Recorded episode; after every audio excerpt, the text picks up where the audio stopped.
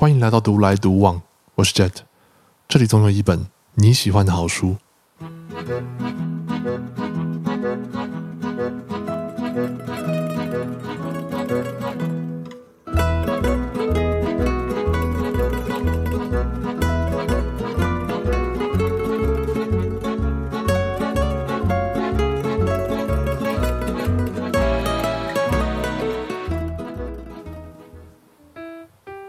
好久没有跟大家在这个频道上面见面了，不知道你们最近过得好吗？有没有保持阅读的习惯呢？如果没有的话也没关系，因为我会持续在这个频道去精选一些我认为非常好的书籍，搭配我的个人经验说给你听。大概在四个多月之前，我去中国大陆出差了一段时间，基本上每一天就是东南西北跑来跑去见各种客户，主要也是因为这个原因啊，所以才没有太多时间上来录 podcast 跟各位讲讲话。嗯，今天要介绍这本书呢，它的名字叫做《华顿商学院最受欢迎的谈判课》，那英文叫做 Getting More，也就得到更多的意思。顾名思义，其实这本书本身就是华顿商学院下面的一门课。那作者把他自己上的课呢，然后做了一些汇编之后，变成了一本书。所以，其实你在阅读这本书的过程，你可以想象，你就其实上了一门非常珍贵的一门课。华顿商学院可能有些人听过，可能有些人没有。我这边做一个简单的介绍。基本上，它是世界上公认最顶尖的商业教育学院之一啊。曾经，它的 MBA 跟 EMBA 都排名在世界第一名。它的知名校友还包括了就是巴菲特、川普、呃，川普的女儿伊凡卡、Elon Musk，还有富比士集团董事长等等。哦，就是这世界上很多的有钱人或者是一些啊大集团的一些呃老板，可能都来自于这个商学院毕业的。华顿商学院它有一个很有趣的事情，就是它的热门课其实是需要竞标的。也就是说，就像我们以前大学的时候，不是有些课需要抽签吗？诶，华顿商学院呢，它是用竞标的方法，也就是说，你需要花钱去抢啊，可能有一些比较热门的课的位置，很有趣，对吧？在这个有趣的规则之下，这门课其实是二十年里面结标金额最高的课程，也就是说，大家都愿意花最多的钱去抢它的位置啊。由此可见，在这样子一个顶尖的商学院里面。大家都想要上的课是多么的珍贵。今天，即便我们可能没办法到现场去听这一位呃作者啊，去听他上的一门课，但是啊，其实透过这本书，我们也大概能够了解到一些关于谈判的核心思维，以及我们要怎么把它应用在我们的日常生活之中。你准备好了吗？如果你准备好的话，我们就开始上课喽。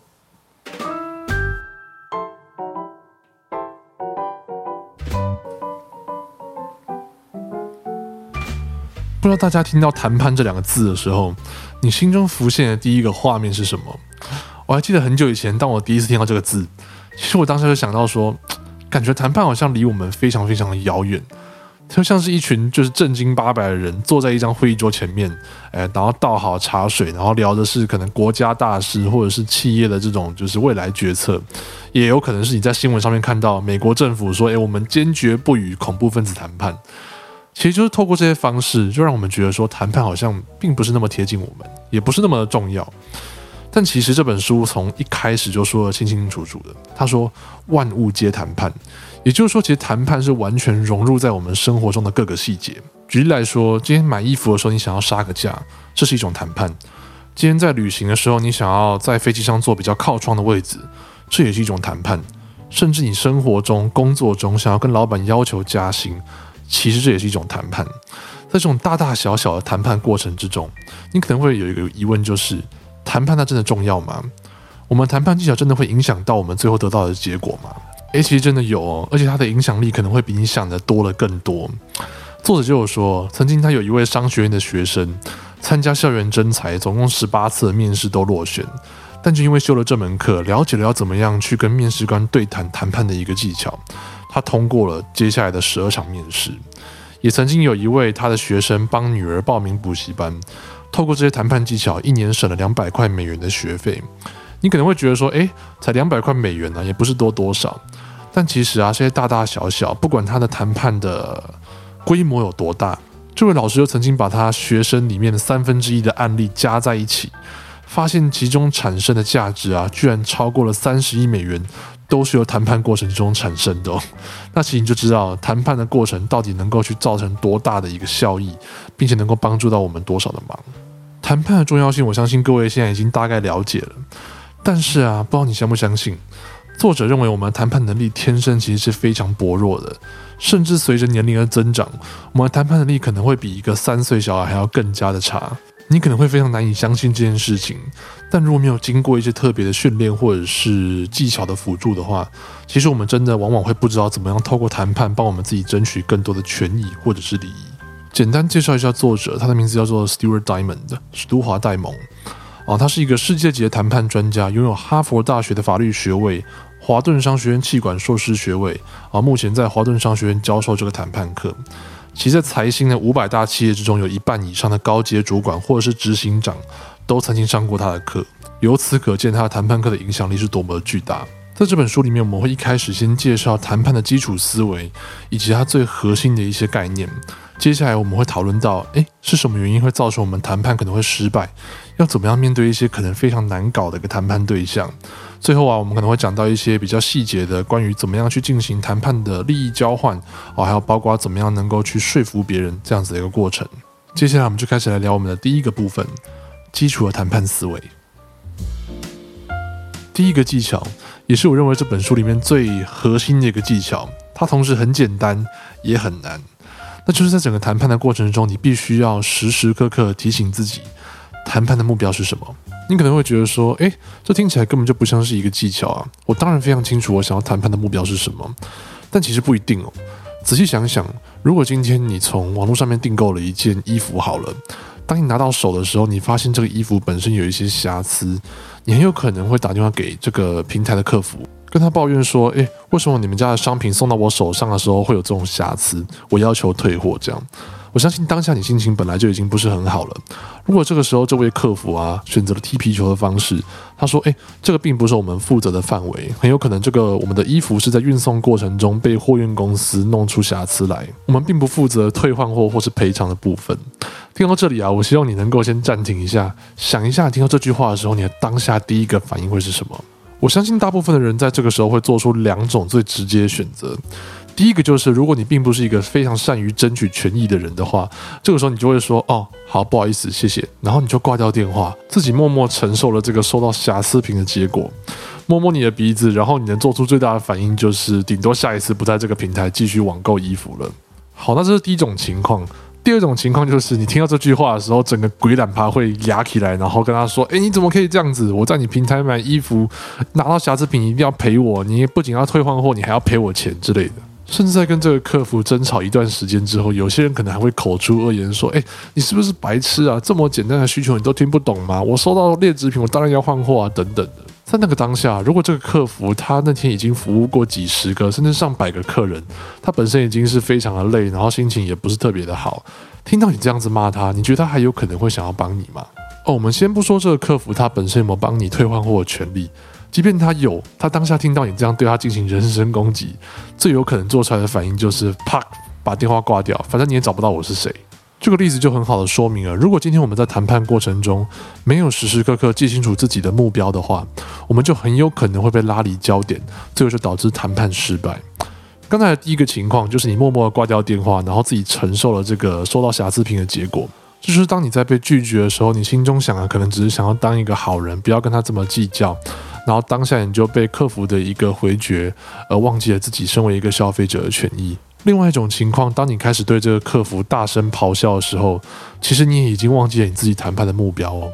因为你的目标已经从原本的争取退换货的权益，转变成我要抒发我的情绪。差别在于，前者会让你用正确的态度跟正确的方法去接近你的目标，而后者呢，只是想要抒发自己当下感觉被不公平对待之后的怒火。如果今天你非常确定，你挂掉这通电话之后，想要获得的结果就是退换货，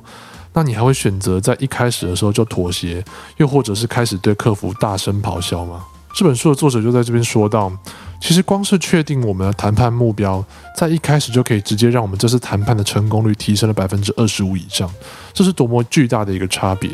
因此，当下一次我们开始需要进行谈判的时候的第一件事，就是问一下自己。我这一次的行动有没有助于达成我的目标？如果没有的话，就不要去做。而且也带出了我们下一个至关重要的核心谈判思维，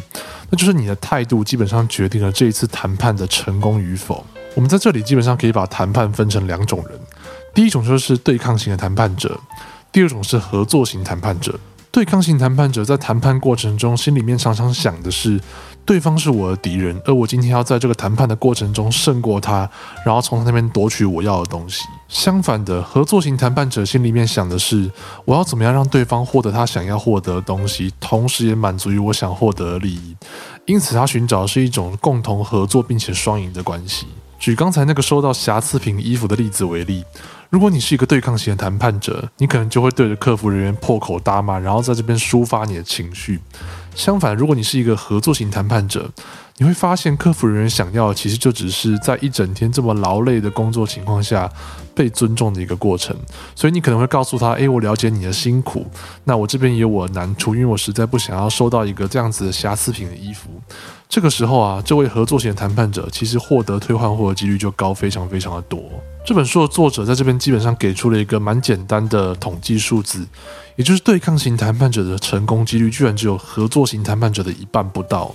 因此，我们这边就知道态度到底可以造成多大的一个影响力。讲到这边，突然想问一下听众，有没有在 Netflix 上面看过那个很有名的西班牙剧《纸房子》（Money Heist）？我相信以这部剧的有名程度，应该大部分的听众都看过啦。如果没看过的话，我也非常推荐可以去看一下。以下不会有任何严重的剧透，所以不要太担心。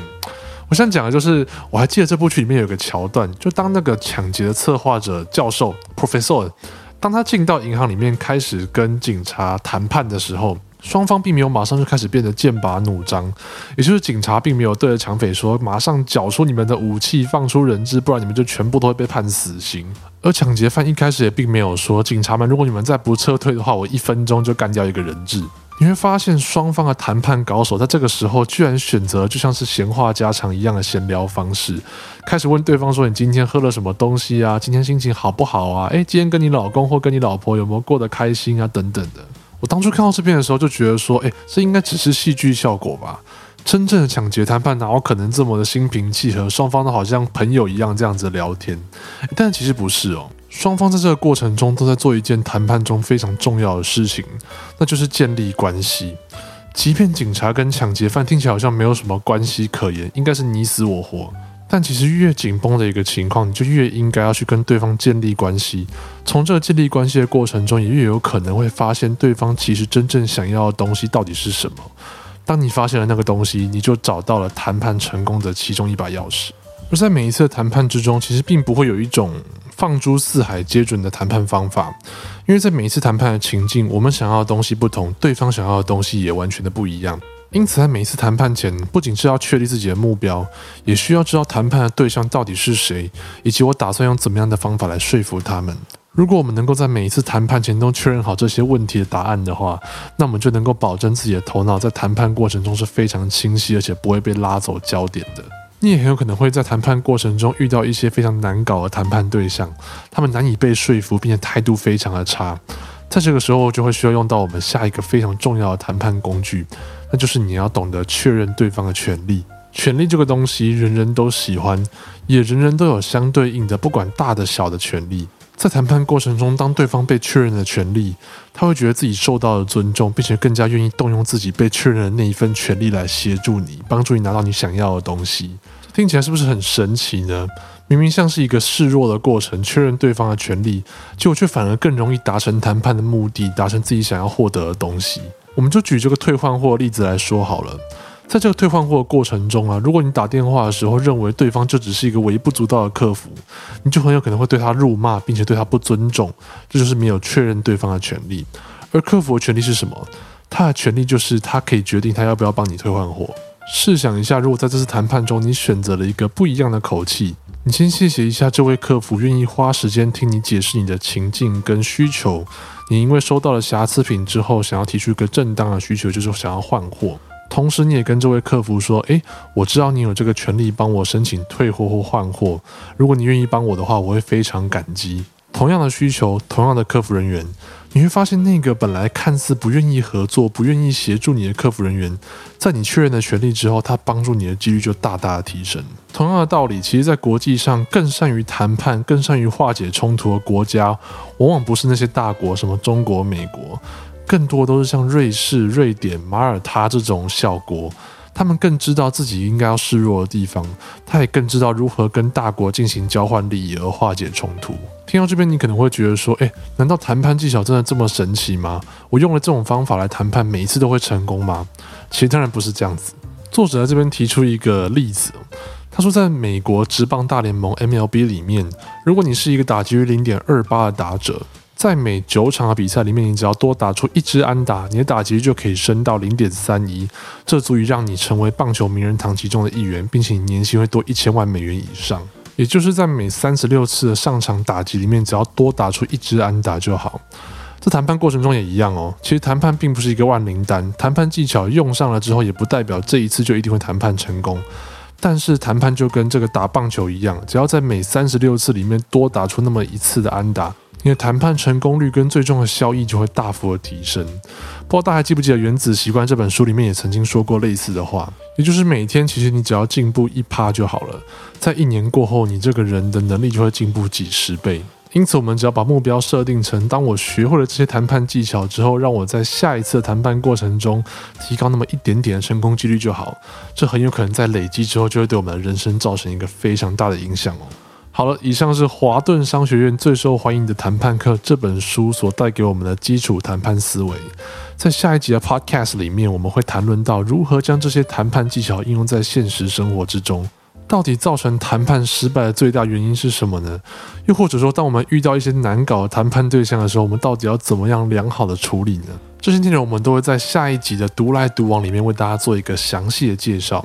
如果你喜欢我的 Podcast 的话，欢迎将这个频道分享给你身边所有的好朋友，并且帮我留一个五星好评。我会定期精选我认为对大家有所帮助的书籍，在你需要的时候说给你听。我们下次见。